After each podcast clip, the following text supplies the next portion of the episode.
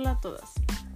¿Conoces qué es la ciudadanía y la relación que existe con la desigualdad social y política de las mujeres y cuáles son algunos de los mecanismos que existen para crear una ciudadanía plena?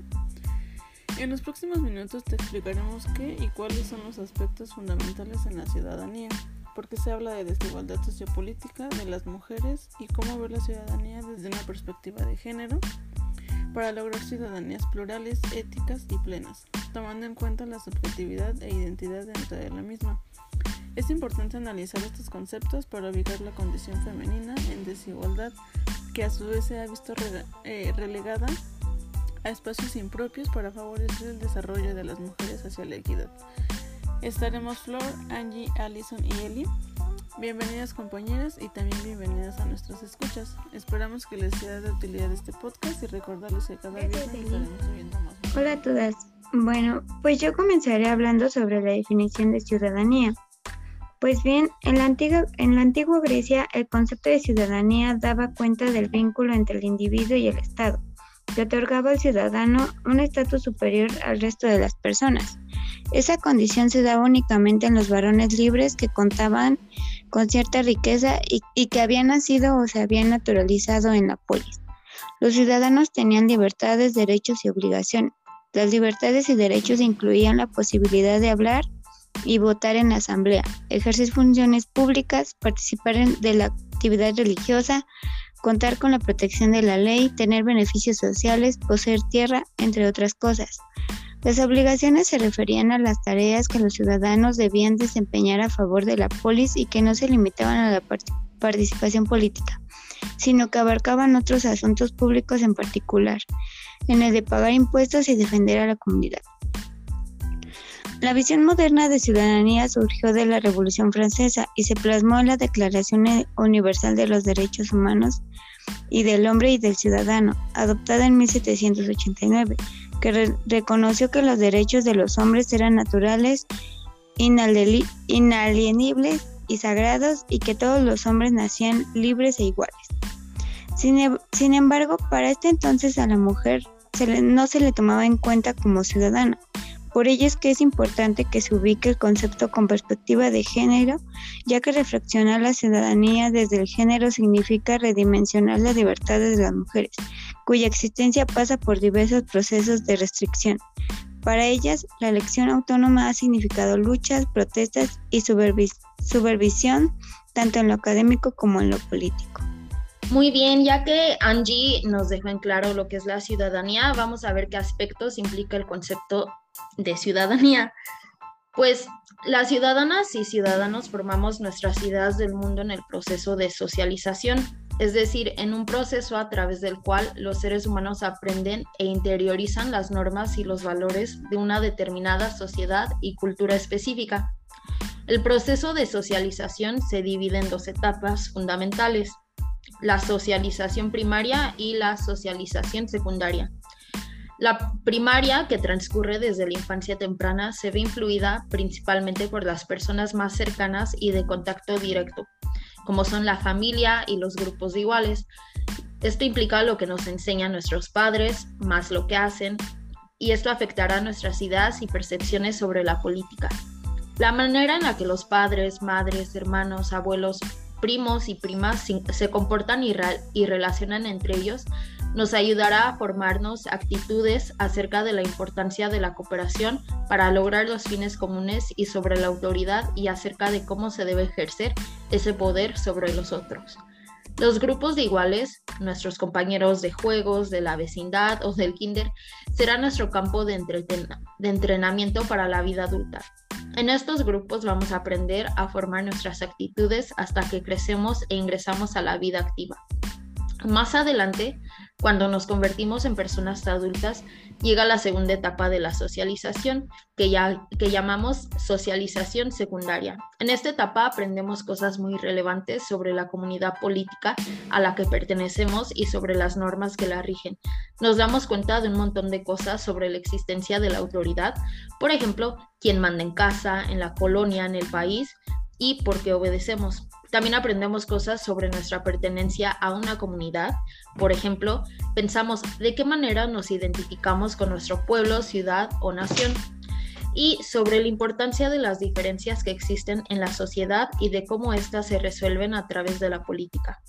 Este tipo de aprendizaje es clave porque nos permite obtener las capacidades necesarias para desempeñarnos con éxito en la interacción social.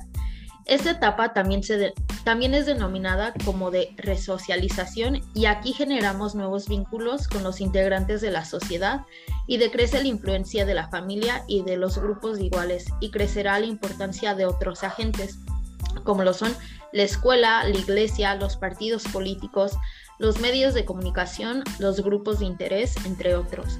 En la vida adulta nuestras interacciones cotidianas cambian, empezamos a estar expuestos a influencia de un mayor número de personas, incluso cuando con muchas de ellas no mantenemos un contacto directo, o sea, cara a cara. Todas esas interacciones y vínculos nos brindan nuevas experiencias que a su vez pueden modificar nuestras posturas.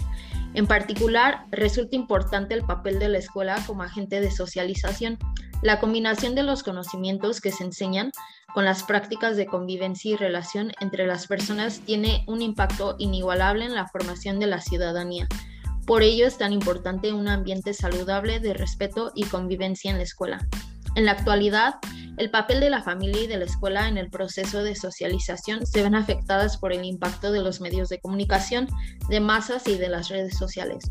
Ambos medios se han convertido no solo en las fuentes de información más consultados por las personas jóvenes, sino que también funcionan como agentes que forman la opinión y establecen modelos de conducta. A continuación, mi compañera Eli les hablará de la desigualdad sociopolítica de las mujeres.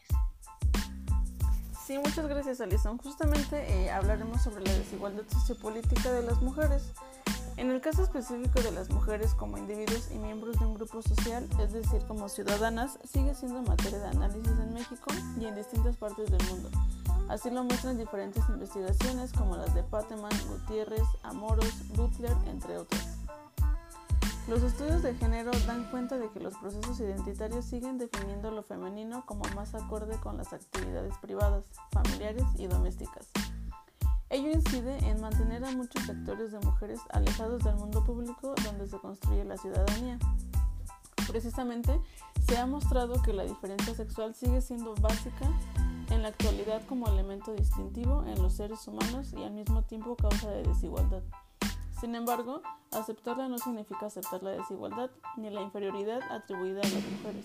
Antes bien, significa percatarse del poder de la construcción social del género y en ese sentido explotar estrategias para que las mujeres se integren al escenario político como sujetos, constituyendo su individualidad a partir de la relativización de la diferencia sexual y de género. Las mujeres no pueden ni quieren negar su diferencia, pero tampoco pueden renunciar a la igualdad al menos mientras se refiera a los principios y valores democráticos. Aunado a este tema, también se incluye ciudadanía desde la perspectiva del género, pues en este caso debemos de reflexionar sobre la ciudadanía desde el género, eh, bueno, que desde el género significa analizar desde una perspectiva que cuestiona las relaciones de poder, las instituciones y las prácticas sociales que marginan a la mujer de algunos espacios de reconocimiento como la política.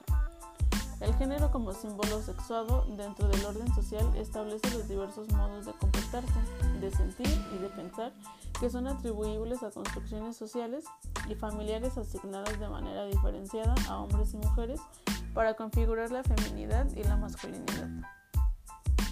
La ciudadanía desde el género significa redimensionar las libertades de las mujeres, cuya existencia pasa por diversos procesos de restricción. Para ellas, la elección autónoma ha significado luchas, protestas y subversión, tanto en lo académico como en lo político.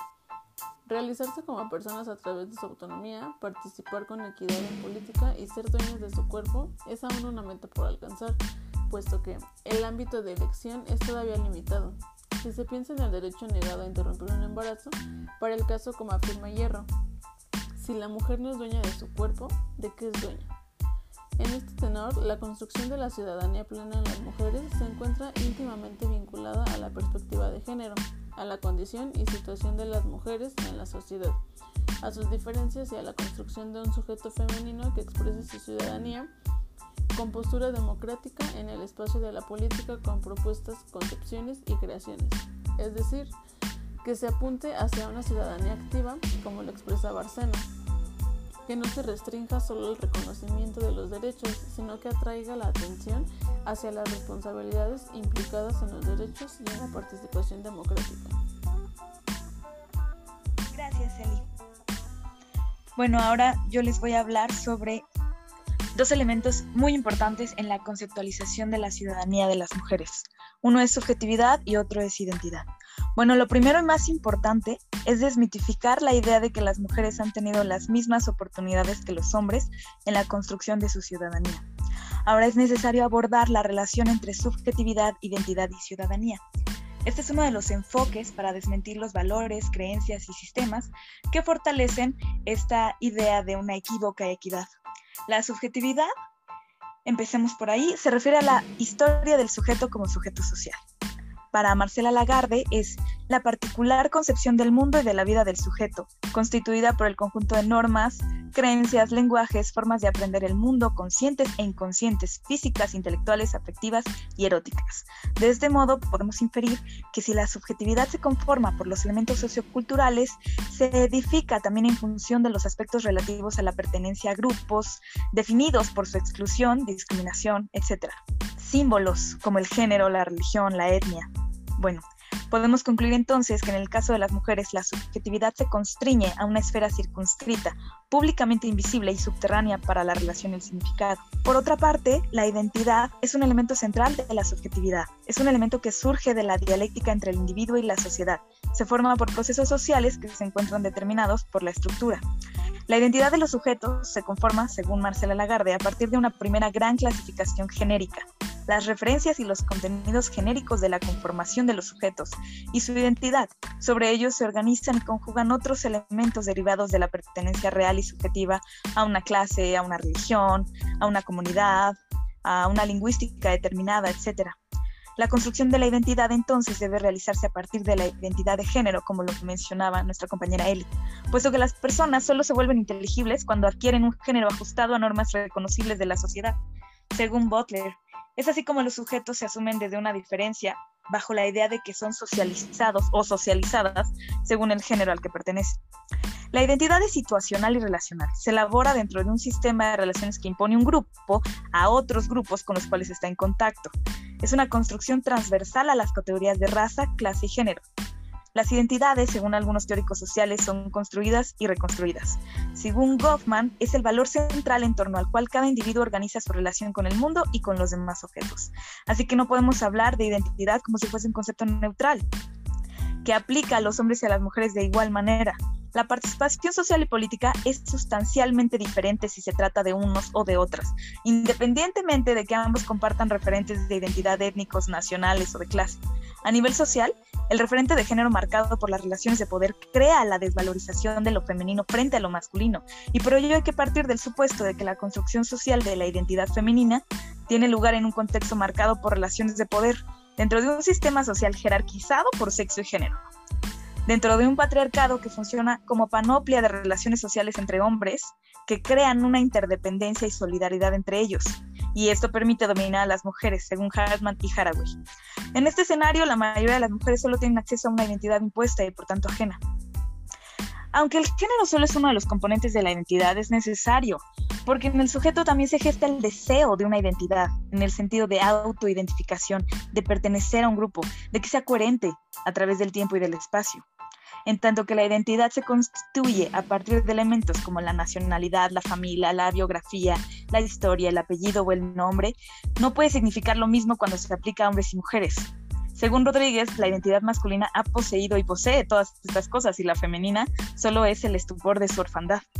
Las mujeres han sido socializadas como ser para los otros y en ese sentido su identidad queda enajenada, queda fuera del principio de que todo objeto es idéntico a sí mismo, su identidad entonces carece de mismidad, permanece a la otredad y entonces la mujer ya no pertenece a sí misma.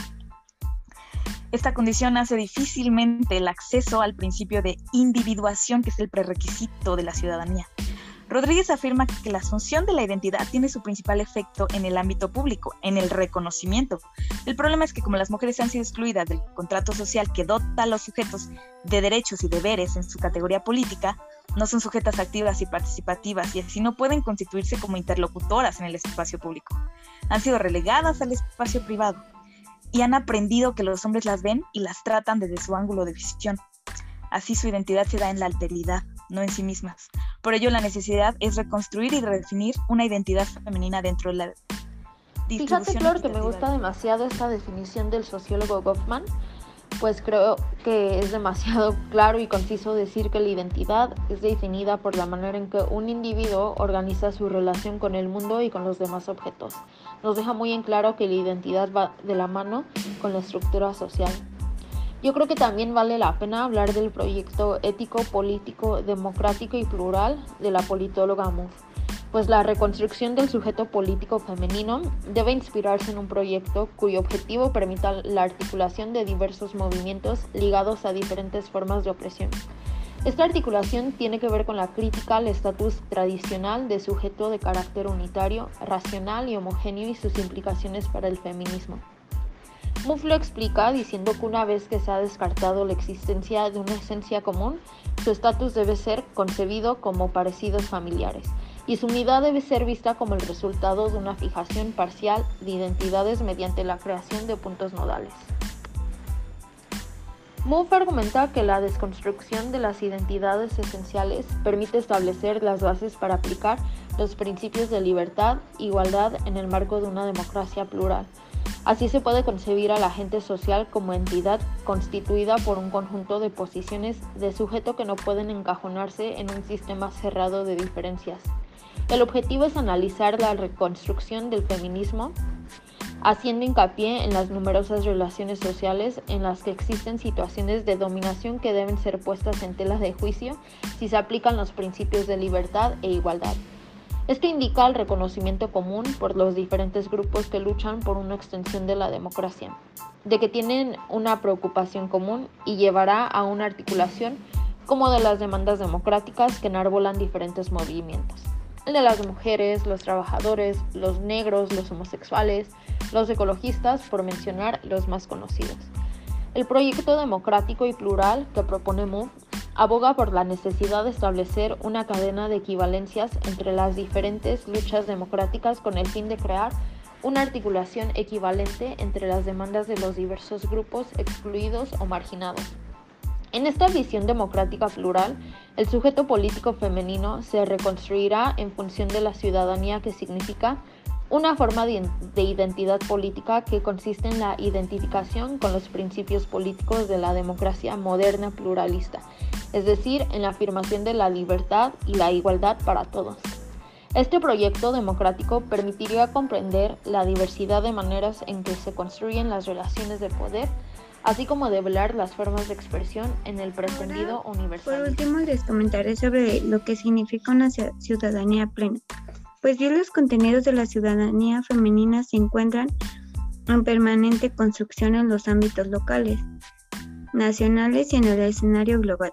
Según Vargas, los impactos y las modificaciones económicas y culturales han vislumbrado nuevos espacios de ampliación de sus derechos de acuerdo a nuevas necesidades y relaciones sociales entretejidas entre mujeres, hombres, sistemas de producción, sistemas culturales y espacios, espacios de incidencia política, expandiendo su ejercicio más allá de las fronteras de los estados nacionales. Así, no exista una institucionalidad jurídica que la reconozca en el ámbito global. La, la principal lucha ciudadana de las mujeres para alcanzar el estatus el estatuto asignado por una comunidad política ha sido el derecho a tener derechos. Tomando la definición de Marshall, la, ciudadanía contempla tres dimensiones llenas de contenido formal y sustancial, las cuales hacen parte de la esencia de la ciudadanía de las mujeres. La primera de ellas es la dimensión civil, que corresponde a las libertades individuales recogidas por la Declaración Universal de los Derechos Humanos en 1948 y, desarrolladas por múltiples instrumentos internacionales, entre las que se encuentran la libertad, la conciencia, cultos, opinión, expresión y locomoción y domicilio, entre otras. La dimensión política consiste en la capacidad de participar en el ejercicio del poder político, eligiendo y con posibilidad de ser elegida miembro de corporaciones locales y nacionales Y finalmente la dimensión social, entendida como el derecho a tener un mínimo de bienestar económico y de seguridad social. En este sentido se distinguen dos niveles de ejercicio ciudadano, los cuales hacen parte del trayecto hacia la ciudadanía, ciudadanía plena femenina. El primero de ellos, la ciudadanía forma parte, forma asistente en la positivización de derechos y deberes políticos, circunscritos en todos los estados de la, a la nacionalidad, tales como el derecho del sufragio, el ser, el ser elegido para desempeñar cargos públicos, tomar parte en partidos y movimientos políticos y hacer uso de, de los mecanismos de participación ciudadana, entre otros. Y la ciudadanía sustantiva referida al contenido de los derechos a su ejercicio por medio de los espacios tradicionales y no tradicionales, al contar con mecanismos administrativos, judiciales y políticos para, para su realización. me gustaría comentar que desde la separación de la sociedad en género masculino y femenino queda una fragmentación donde las mujeres tienen desventajas. Explica la manera en que las mujeres fueron excluidas del espacio público, es decir, del espacio de los iguales, del contrato social donde se adquiere la ciudadanía para ser eh, relegadas al espacio privado del no reconocimiento y de la indiscernibilidad. Pero también se plantea la alternativa de reconstruir el al sujeto político femenino como diferente del masculino, pero no por ello desigual e inferior. Como vimos en el podcast, aún queda un buen debate en el tema para lograr un bienestar colectivo y personal y poder generar ciudadanías igualitarias que se adapten a las necesidades de las mujeres para su desarrollo personal y social. Por tal motivo se les invita a generar una reflexión. Gracias por, gracias por escucharnos y les recordamos que cada viernes estaremos subiendo más contenido. Gracias compañeras y gracias a las escuchas. Este es el podcast de Ciudadanía de las Mujeres por Gema Joven. Hasta la próxima.